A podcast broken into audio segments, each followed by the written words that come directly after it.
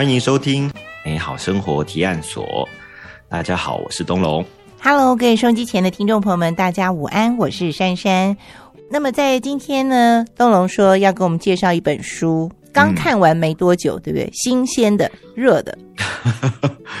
买了很久，然后中间又中断了一下，现在要来介绍，所以又重新复习了一部分。所以这本书中断之后还可以接得回来，它还是好看的书哈。当时看的时候觉得很有收获，嗯，那后来因为就忙碌去了，所以就没有继续看下来。今天为了要跟大家分享一下这本书，所以呢又。很认真的熬了夜把它看完，然后可以跟大家讨论一下里面讲的内容。好，所以我们今天要介绍的这本书，书名叫做《创意入门》，创意入门，用喜欢改变世界。对，那这本书的作者叫做原野守宏，那他算是日本的创意总监。那在早期，应该说，在他三十几岁之前，他并不是做创意的工作，他是从事关于广告代理的业务哦。这个感觉其实是跟广告公司里面的创意总监好像是有一点距离，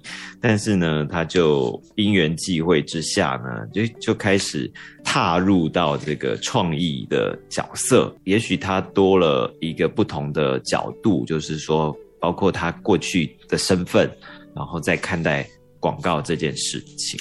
在他的这本书里面呢，有分享一些很多他受到瞩目的，或者是获得很多日本海内外大奖的一些广告作品，包括。所谓的这个坎城的广告奖啊，呃，Good Design 啊，还有 DMD 啊等等的相关的奖项。那这本书去年吧，以募资的方式、集资的方式达标之后呢，就把这本书就翻成中文，所以大家就有机会可以去了解到说这本书里面关于讲创意入门是怎么一回事。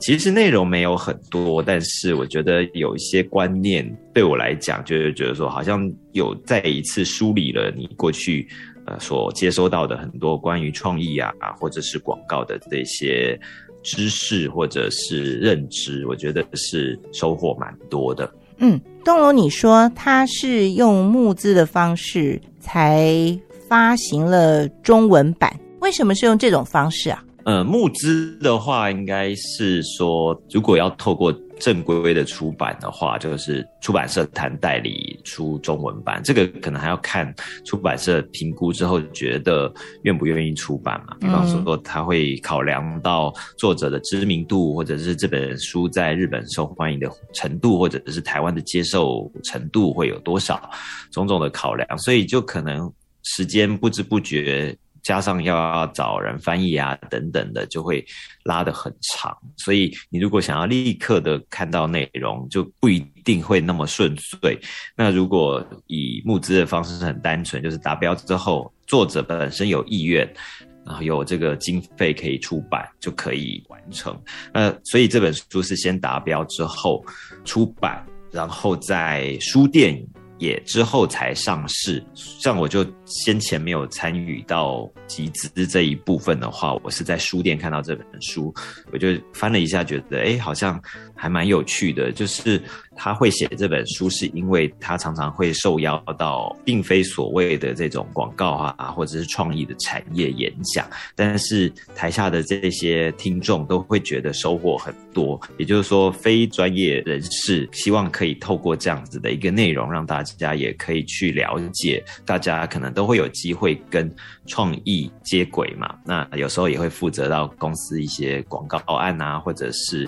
关于创意的部分，所以它有有一。些观念的部分，让大家会更加清楚，也会有收获。接下来，我们还是要看看它的内容究竟写了些什么。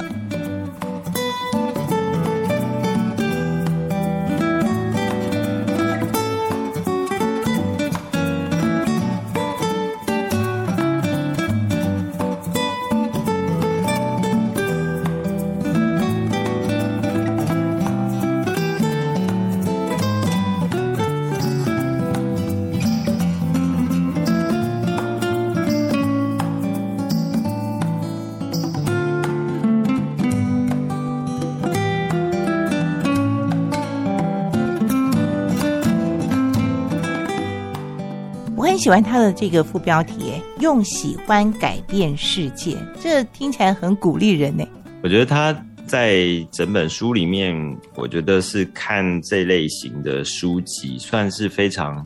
清楚条理，而且呃，核心就是很明确的出版内容。所以我觉得作者自己对这些都会有很清楚的认知，然后对自己的理念也是很明确。所以他在讲喜欢，其实背后在讲的是关于。情感或者是比较个人的这个部分，那往往我们会觉得说，在做广告啊，你好像会对于这些数字啊、理性的这个层面要了解的非常透彻。就像我们现在在讲的说，大数据啊，或者是这个演算法啊，这样你才会知道大家的喜爱啊是什么哦。所以它等于是从另外一个角度来去跟大家在讲说。关于广告应该会是怎么一回事？比方说，像在第一章里面，他就在讲要诉诸情感这个事情。他提了一个蛮有趣的经验，就是说，他第一次在做一个很重要的简报的时候，就是跟一个广告的前辈做简报，然后呃提案。那这个前辈呢，指导他一些在做简报上面的一些技巧。前辈就问他说：“哎，你觉得这个一部好莱坞的电影里面啊，最高潮的桥段有什么台词是最有效的？”然后他想了半天，然后一方面会觉得说：“哎，这个提案跟这个好莱坞电影有什么关系？” 一方面就是想说：“这个到底答案是什么呢？”这样，结果呃，前辈就跟他说：“正确的答案就是最高潮的地方是没有台词。”好，也就是说。我们往往简报就会准备了很多，然后写了很多的文字，然后讲了很多的话。但是反观像一部电影里面，往往会让你情绪高涨、激昂，甚至于印象最深刻的地方，可能是没有台词的，就是那一个冲击，就是有点像一个剧情的铺排一样哦。这因为可以左右到人的情感。那反而会留下更强的效果，所以在讲到说，哎，简报其实不是只是要做一个企划书的提案，而是它可能会是一个沟通的工具。那这个沟通的工具的目的是什么？是说服对方。所以要用什么方式来说服对方，他就学到了要诉诸情感是一件很重要的事情。那就。回应到刚刚所讲的，说所谓的一般的商务人士和创意人最大的差别会在哪里？哦，那商务人士就就觉得说，哎，所有的行为的基本都是要能够理解，就是要去了解，一直努力的就是补足自己对于某个领域的知识的不足，所以他们可能会用很多的数据啊，或者是很多的调查啊，可以说服说。某些决定是可以被执行的哦，但是呢，他就讲到一件很有趣的事情啊，就是人类只受到情感的驱动。这个观点，我觉得其实是很有趣的，因为他说人类的这个主掌理性思考和语言的所谓的大脑新皮层。它主要就是就是让你去理解说，哦，这个市场的数据是怎么样，然后调查大概会是怎么样。但是呢，能够让你做出决定的是属于大脑边缘系统这个地方，它可以主宰人类所有的行动和意志，但是它并没有办法掌管语言能力。这个好像在讲什么医学还是什么脑科学？对。他的意思就是说，虽然我们会看到很多分析，然后很多的数字告诉我们应该要怎么做决定，但是最后其实决定的是非理性的那个情感面。哦，就好像说有时候我们要做一些决定，比方说面试人好了，嗯。我们会看有些人的履历很漂亮嘛，就是哦从小到大都是一个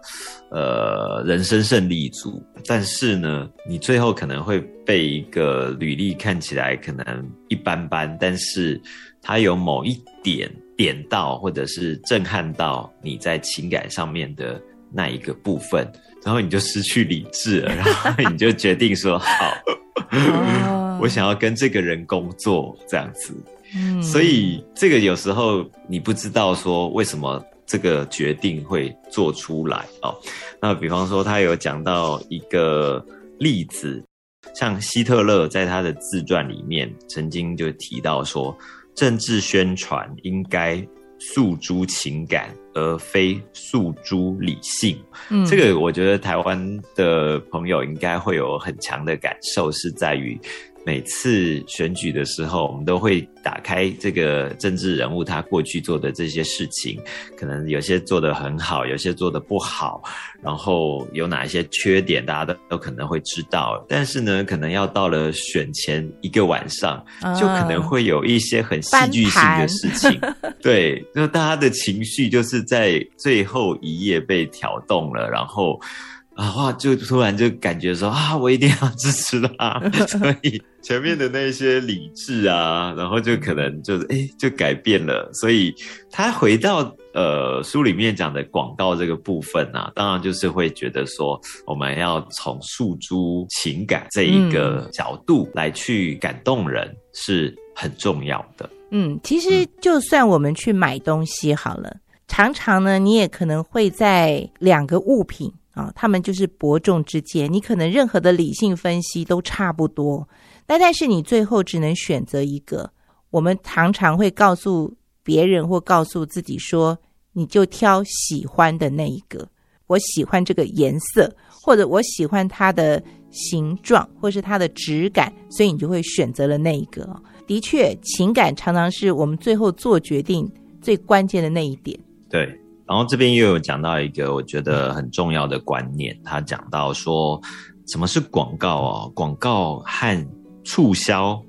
看起来很像，但是其实本质完全不同。那广告的目的呢，是要让人家喜欢品牌，促销则是要大量贩售商品。所以这个目的是完全不一样的。所以呢，他自己的经验，他就觉得说，他在日本看到的这些大家所谓的广告，其实只是为了是要促销商品，就是获得一个最大的销量。那这样有什么不好吗？那他其实就是在讲到。广告的本质就是说，哎，什么叫做广告啊？比方说他，当他去看很多所谓的获得这种坎城的这个广告奖的这些作品的时候，他才深深的被感动到，说哇，这些才叫做所谓真正的广告。那这个广告到底是要，就是为什么要让人家喜欢，而不是说把东西卖出去就好了啊？当然就会讲到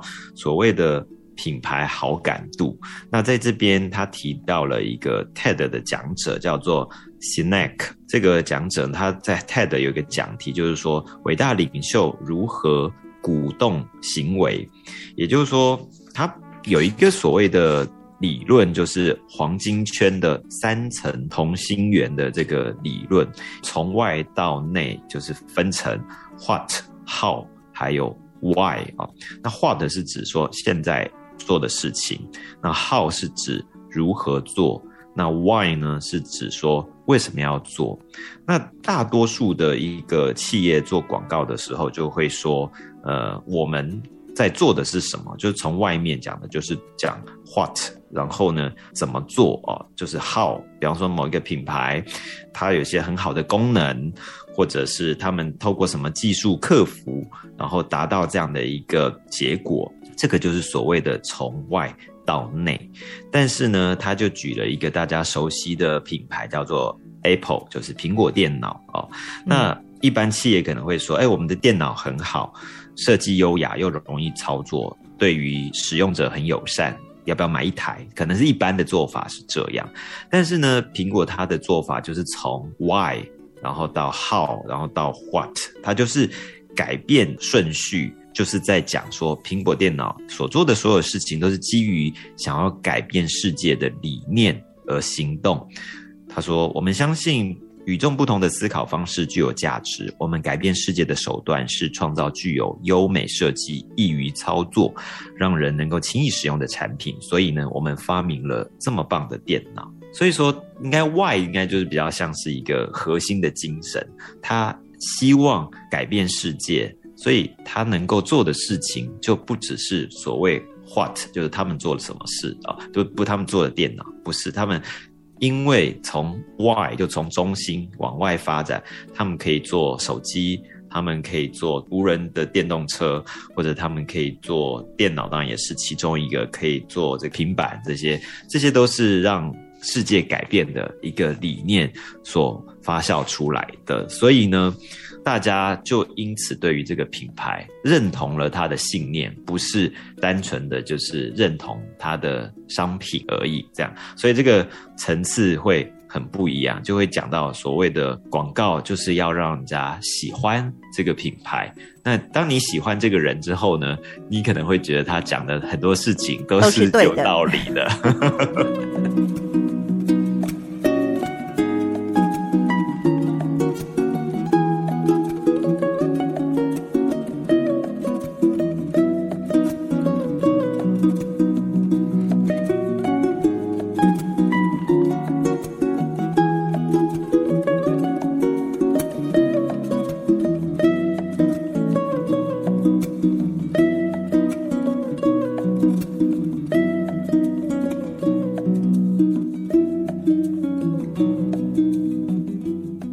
就变成又诉诸到情感了，因为当你认同上之后呢，你的情感就是完全会倾向于他所做的任何事情。对啊，所以就会讲到呃，情感这个部分是以生俱来驱动这个行为的事物啊，就是所谓的情感。那商务人士跟创意人士的差差别在哪里呢？他就会觉得说，是因为。每个人生下来可能都是创意人，但是经过教育啊、伦理啊、社会制度啊等等，就压抑了我们的情感。他就举了毕卡索的一句话，他说：“每个小孩都是艺术家，那问题在于如何让他成为大人之后仍然是艺术家。”对，所以他就在这一章里面就会讲到的情感。在广告里面所扮演的重要性，也就会带到说，这个书里面讲到的是用喜欢来改变世界。所以他好像用了蛮多名人的话，在书里头来阐释他的理念哈。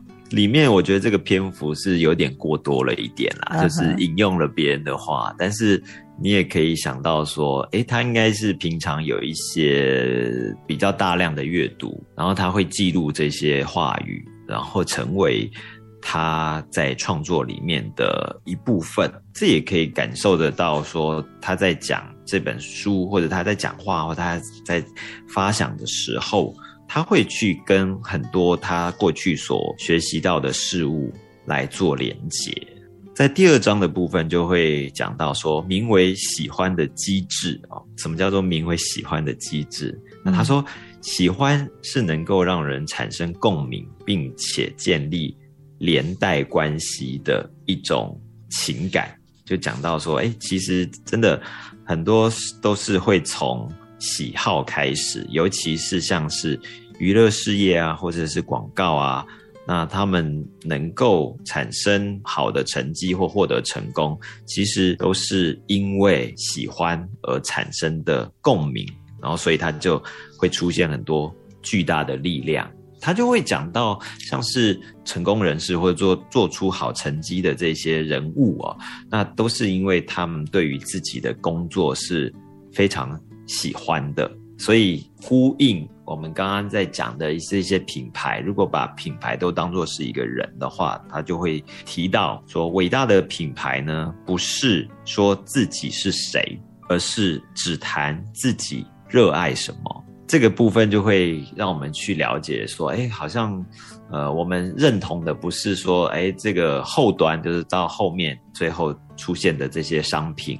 而是呃我们了解的一些品牌，比方说刚刚讲到的苹果电脑啦，或者是星巴克啊，或者是我们曾经讲的像 Blue Bottle 啊这些，像 Google 啊，或者是 Amazon 啊这些，他们的品牌的创办者。他们自己的喜好其实也都是非常的明显的。嗯，那比尔盖茨也是，就是说很多人就可能是 呃贾伯斯这些，就是他们都认同他们所热爱的事情。说热爱的事情，也许只要一项就好了。比方说，哎，对咖啡的热爱，对于美感的执着这些，那就可以从原本大家觉得说这个好像有点小众，但是呢，小众却是可以。慢慢的累积起来，就驱动更多人，因为这个所谓的喜欢是发自内心的，而不是表演或者是伪装出来的，所以它是可以经得起这种时间的考验，就变成说，哎，真心的喜欢是在广告的创意里面、发想里面是很重要的。这边有讲到一句话，我觉得是还蛮。有趣的，而且还蛮启发的。他说，有时候啊，就是在做广告，我想很多创意人在做设计的时候也是一样啊。那当你拿给客户看的时候，客户就会说：“呃，广告啊，就是给一般人看的嘛。”我觉得设计也是嘛。啊，有些人就会说：“我就是一般人呐，就是说，所以我来评论也也是很合理的，就会这样的。”一个一个自我感觉良好，对。但是他讲到这当中，其实有一条河，就是说中间的差别是什么？大众，你所谓的大众也也是一个一个个人，那你所谓的客户的主管，他可能讲话很有决策影响力，但是呢，他对于这种美感或者是广告这样的一个专业。他跟创意人的差别在于什么？在于很危险的，就是说这些主管或者这些高层，他的视野是觉得应该觉得应该要怎么样，但是创意人则是去了解说多数人应该会怎么看这件事情，所以呢，就会变成说高层主管并不是所谓的。多数人，他有做多数人的一种研究，或者说对于多数人的一个了解，或是对于趋势的一些认知，对于现在年轻人喜欢什么，他只是非常片面的。像我自己好像也也也遇过嘛，就可能一些案子的时候，那有些客户的主管就会觉得说，啊，我觉得现在年轻人就是喜欢。开箱 什么什么的这种，就觉得说每件事情都要开箱这样子。但其实，但其实开箱只是一部分而已。但是我觉得，好，大家对开箱有兴趣，并不是单纯的开箱这个动作，而是有很多的原因集结在一起。但所以说，非创意人或者是非专业的创意人。在解读的时候就会失准，就是会从很多个人的观点来看这件事情，他会觉得自己也是一般人，很专业，那但是后面就是变成灾难啊，所以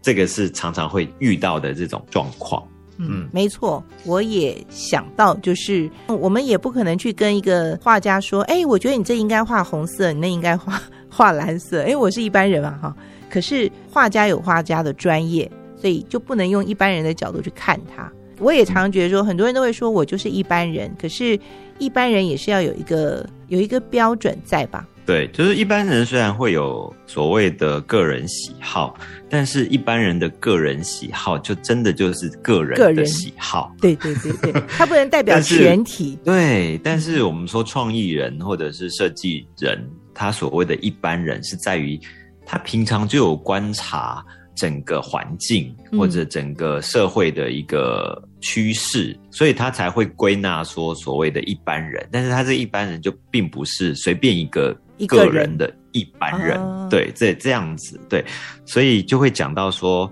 市场排名很低的个人喜好。会有两大致命伤，就是排名很低的个人喜好，就是说随便一个人，他就说我就是一般人，我有我的个人喜好，那这个会在这个行业里面造成致命伤，就是说缺乏重现度和普遍度，就是它并不是一个普遍的，每个人都是以为自己是很普遍的，所以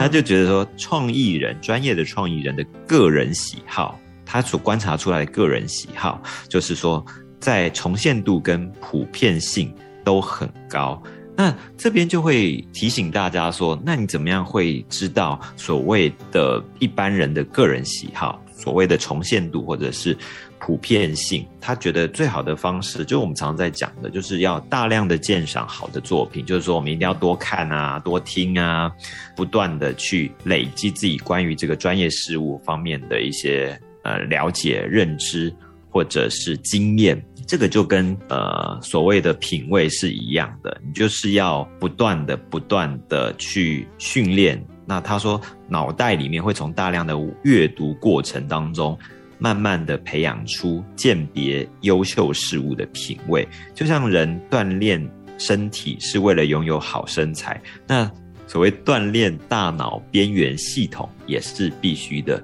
那这个大脑边缘系统，就我刚刚讲的，就是比较情感的、非理性，所以你可能没有办法马上的很理性的解释出说你为什么做这个选择，但是你可能就是觉得很喜欢，但是并不是就是原始的喜的喜好。对，那这个就是要透过你平常的累积，比方说，哎，你看了一百部电影，或者是一千部电影，或者听了。一万首歌，这跟只听过一百首歌的这个经验是会不一样的。嗯，但是呢，这是没有办法量化，你没有办法量化说，哎，我的经验有多么不一样呢？就是用数字来表现出来，就是就是没有办法量化，就是用他所谓的大脑边缘系统的这个感知，就是必要的。那这个就是在第二章所讲的，就是名为喜欢的机制。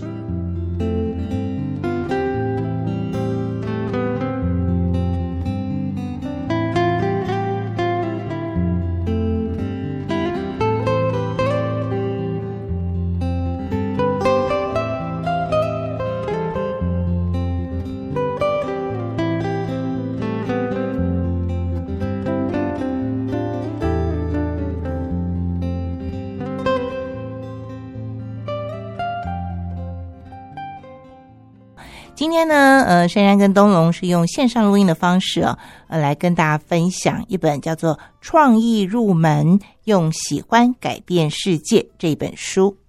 刚才在前面的分享当中呢，这个东龙提到了，呃，作者啊，原野守宏呢，他是强调说，很多的决策都是因为情感啊，就喜欢这件事情。那这个喜欢其实也是可以经过锻炼的。其实也就回归到，就是我们常常说品味不一定是天生的，但它很有可能在后天的时候你是可以培养的出来的。对，但就是你要开始很重要，因为每个人培养品味的时间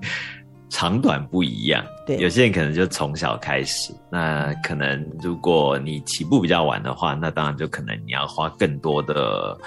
努力，或者是更多的时间在培养品味上面。第三章的部分呢，就会再讲到呃创意必胜法，这边就跟大家讲说如何去展现出有创意的作品。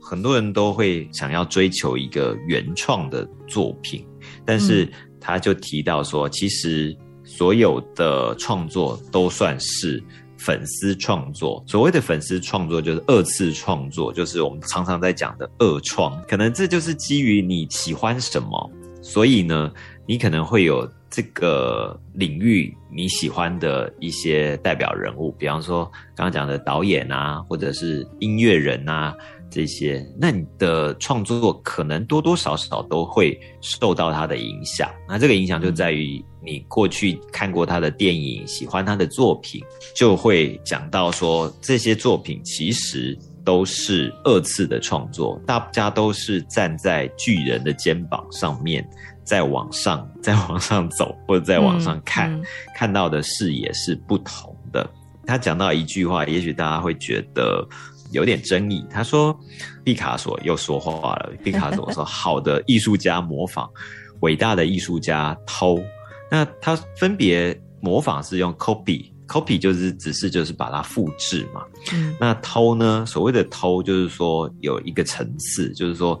他不是去模仿，而是把你喜欢的对方的精髓成为自己的一个部分，然后在内化之后。”再创造出来，那所以创造他讲的就是重复的借、偷、然后还。那还是一个很重要的事情，就是说你从这些巨人过去的作品里面所习得到的到的一些经验，得到之后或者得到一些精髓，透过你自己的角度去转化，然后重新演绎，然后产生有自己风格或者是品味的事物的时候。它才有可能变成一件更好的作品，而不是只是好像所谓的抠笔模仿而已。所以他就讲在讲说，创作的条件会第一个，你先要喜欢，就是我们刚刚在讲的，你要平常去累积自己喜欢的事物，然后呢，再偷取让你喜欢的元素。这个很重要，是因为当我们常常会问说，哎，呃，你不知道自己要的是什么，或者你不知道自己喜欢的是什么的时候。那你就真的不知道如何创作出会让自己喜欢或者会有自己风格的这个作品了。再讲到说，除了喜欢某件事物，然后第二个是偷取让你喜欢的元素，第三个就要回报个人的喜好，把自己喜欢的事物加诸在创作上面，最后就变成你一个新的自己的创作了。这个就是。在这一章，他在讲到找到自己喜欢的事物，让自己爬到巨人的肩膀，然后以此为垫脚石，然后加入自己专属的个人喜好与新点子，就能够产出完全属于你的创意了。的确哈，大家呢一起上课，一起生活，可能看的东西也都差不多，可是最后每个人做出来的东西就会不一样。真的是每一个人的体会跟领悟都是不一样的。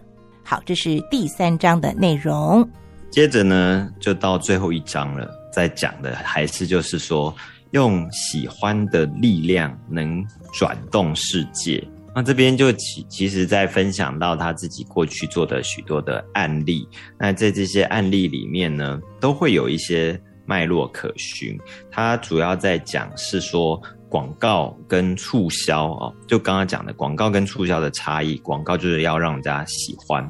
他把这个喜欢就分成几个不同的层次，大家去想象一个呃象限图，就是一个轴向是 respect 的，就是让人家尊敬的，然后另外一个。Y 轴线就是让人家喜欢的 love，就是当你让人家尊敬又让人家喜欢的时候，你这个品牌呢，算是一个被成功塑造或者是可以成功被打造的一个品牌。有些品牌可能是会被高度的尊敬，但是被低度的喜爱，就是代表说，哎，大家会需要这个东西，大家会使用这个东西，但是呢，可能他没有热情。或者是比方说低尊敬或者是高度被爱的事情，有点像是流行事物，很喜欢很喜欢，但是呢，对他没有所谓的崇敬的感觉，很表浅的，可能几个月之后，这个风潮就过了哦。那当然最不期待的就是又不被尊重又不被 喜爱，这个品牌 就会有很大的问题。当然是会有这个情况，但是如果我们用这个象限去。检查自己品牌的时候，我觉得就比较容易看出品牌的问题会在哪里啊。很多可能品牌会让人家喜欢，但是大家并没有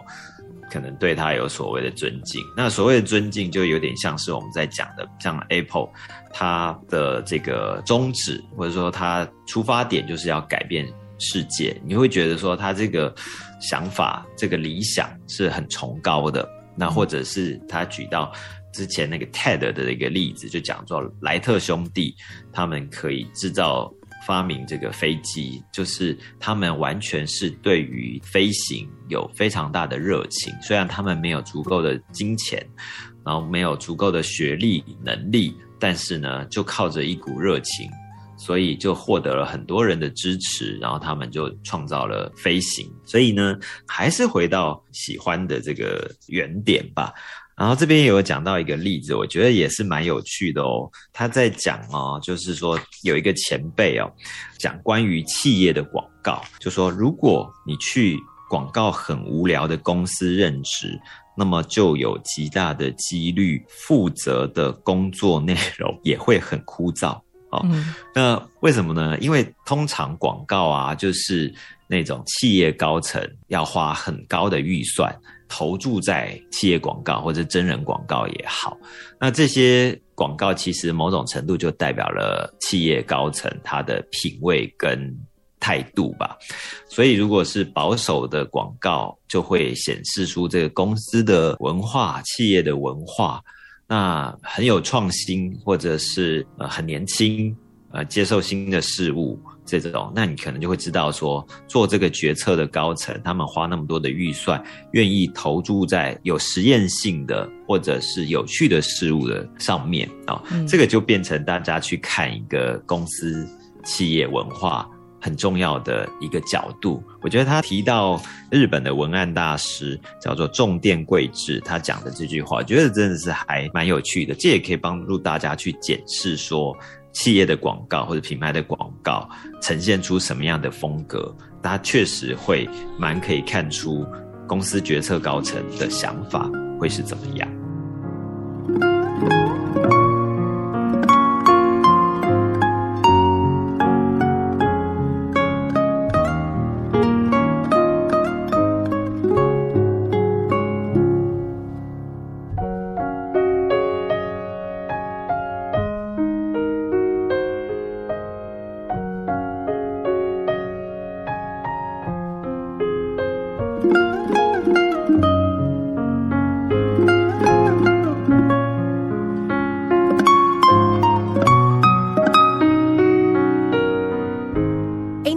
可能是广告呈现出来的意向非常的好，可是公司真正那个文化其实没有那么 开朗，进去以后有被骗的感觉？我觉得可能还是要长期来看这件事情，就是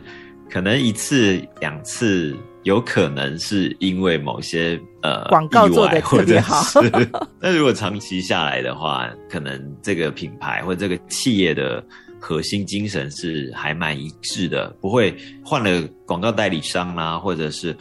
或者换了经营者、决策者，这个公司当然可能会改变嘛。对，所以我觉得这是一个蛮有趣的观察点，就是因为广告是对大众的，所以对于想要进去应征的人也会产生呃很大的影响，或者是对于非进入到这个企业，但是呢。你有在关注的人，那你会对于这个品牌也会产生一些不同的认知。他有举到一些例子，有些就是他翻转一些公司广告的想法。那同时他觉得说，哎，不只是在做真人广告，然后也是也是在做企业广告哦。那比方说他在帮日本的一个化妆品的品牌叫做 Pola，在做广告的时候。那么他就讲到说，对女性来讲，日本是一个开发中的国家哦，这个感觉是一个很有争议，或者或者说会引起很大讨论的一个话题。嗯，但是呢，因为 Pola 它是一个化妆保养品牌，它里面的工作从业人员大部分也都是以女性为主，所以这些女性呢。都会感同身受，也就是说，他们在社会上面所遭受到的、面对的处境或者是压力，如果说是开发中的国家，应该也不为过啊。那当然就是真人的时候，就是寻求对于这个品牌认同的人，他因为推出这个广告，所以呢，大大的提升了这个品牌形象之余，同时也有非常多的人应征了 Pola 这个品牌的工作，或者是说他帮 Lux。真人广告海报上面就会讲说，他们的履历表上面呢不需要有照片啊，你不需要提供照片。那他在讲的其实也是一样，同样的一个议题，我们要找的人并不是以你的外表来做决定。而是你对于这个事物的热情啊，或者是你的能力呀，所以跟性别啊，这个外表啊，并没有直接的关系，而且他们会很认真的实施这样的一个政策哦。我觉得这个在日本社会来讲，应该也是一个大胆的，而且是很不同于这个日本社会文化的一个诉求，所以他在。觉得在做广告的时候，确实会有几个点都要被考量进去啊。就像刚刚呃在这一章讲到的，说你要怎么样有，就是让品牌被人们所喜欢。那在这之下呢，那你就会考量到说如何去打造品牌，还有就是打造品牌的诀窍。第一个就是希望诉求比现在更美好一点的未来，就是大家对于未来都会产生一个期待。所以，尤其是每次汽车的广告或者汽车展的时候，概念车就是变成在展览上面最重要的一个角色。每个车子品牌都会推出概念车，是代表它对于未来的期待嘛？嗯，所以大家都会期待有更美好一点的未来，尤其像是现在哦。那再来第二个是从个人角度来诉说，我觉得这个就就是我们常常在讲的人设，就是你是一个什么样的人，品牌也是一个什么样的人哦。虽然有些是所谓的少众，但是他的态度或者他的风格。很鲜明，最后就反而变成大众了。比方说，他在讲跑步这件事情的时候，他说跑步本来是一个大家好像都以为就哦，就是就跑步嘛，就是，但是 Nike 这个品牌呢，就把跑步把它抓出来，把它发扬光大，就觉得说，哎，跑步好像本来是小众，但现在好像就是说大家。就形成一个跑步的风潮啊。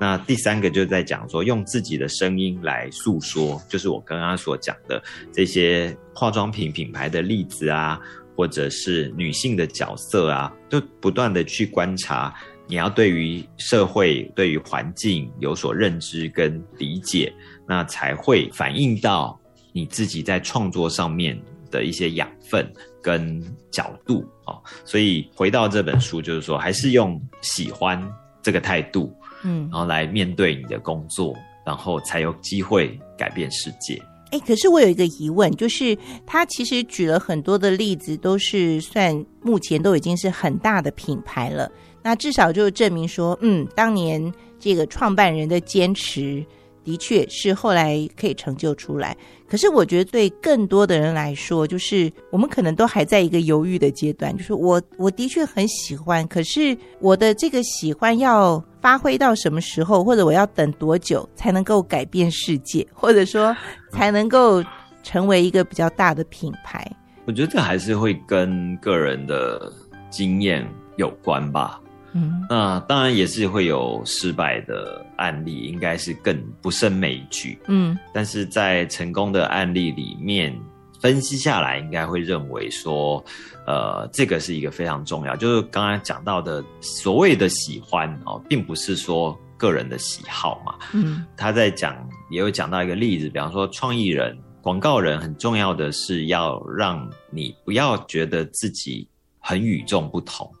当你觉得自己很与众不同的时候呢，你就有点我们所谓的就是不接地气，你就不知道所谓大众一般人喜欢的是什么。对，大众喜欢的是什么？你一定要会觉得说自己跟一般人一样，这样子你丢出一个情感的诉求，大家才会有共鸣，有共鸣，然后唤醒心里那个可能你有这个感觉，但是没有被重视、没有被提出来的那个。我觉得。广告人应该就是特别有这方面的能力，就是帮大家说出心里的话，然后用以更具体的方式来传达哦。所以在这本书里面有讲到的，应该还是我想到的，就是说，有时候我们真的是还没有到那个程度的时候，你可能可以尊重专业，向更好的人学习。比方说，他就在讲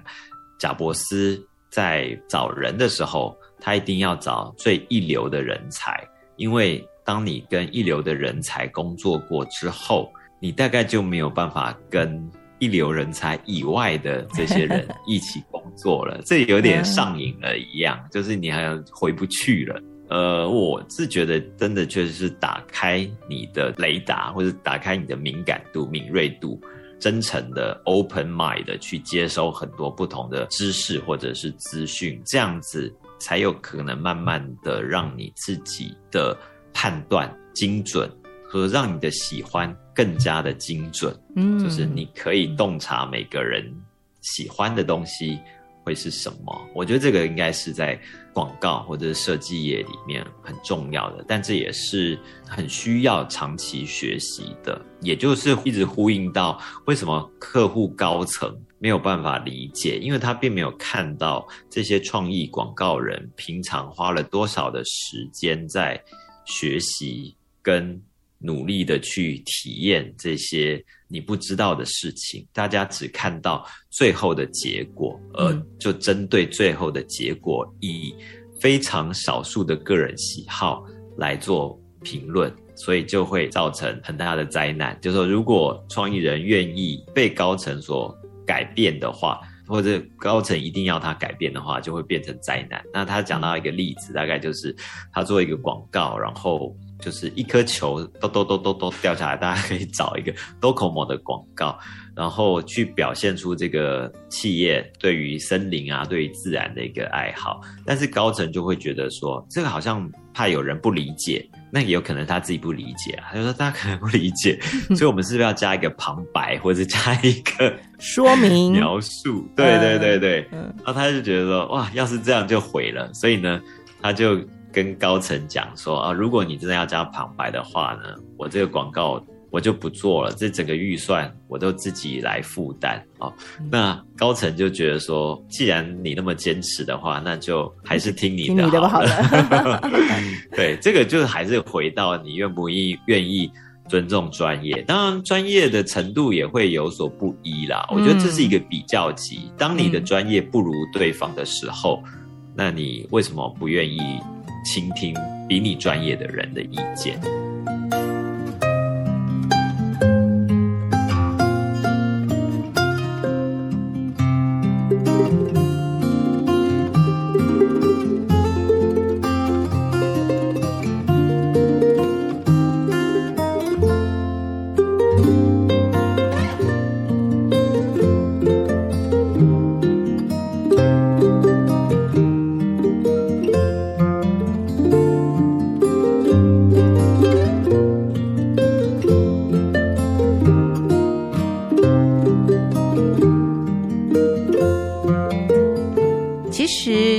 作者原野守宏哦，他有一些广告都蛮特别的，像刚刚东龙提到的那个叫做“森之木琴”啊，就大家可以去 YouTube 上面可以搜寻得到。那另外呢，他还有帮美国的一个摇滚团体叫做 OK Go，他帮他的一首歌《I Won't Let You Down》拍的那个 MV。他是呢一镜到底，非常的精彩。然后他的那个视角的转换忽高忽低也非常好看。这也是出自原野守宏他的他的制作作品啊。对，所以大家可以在网络上搜寻一下，就会深刻去感受到什么叫创意啊。就是这些手法也许都不是第一个人做这样的事情，可是他可以把这样的呃元素做到最好，这就是一个完美的作品了。对。可是东龙想请问一下，那这本书是不是？只有从事设计啊，或是创意工作或做广告的人才看呢。我们一般人，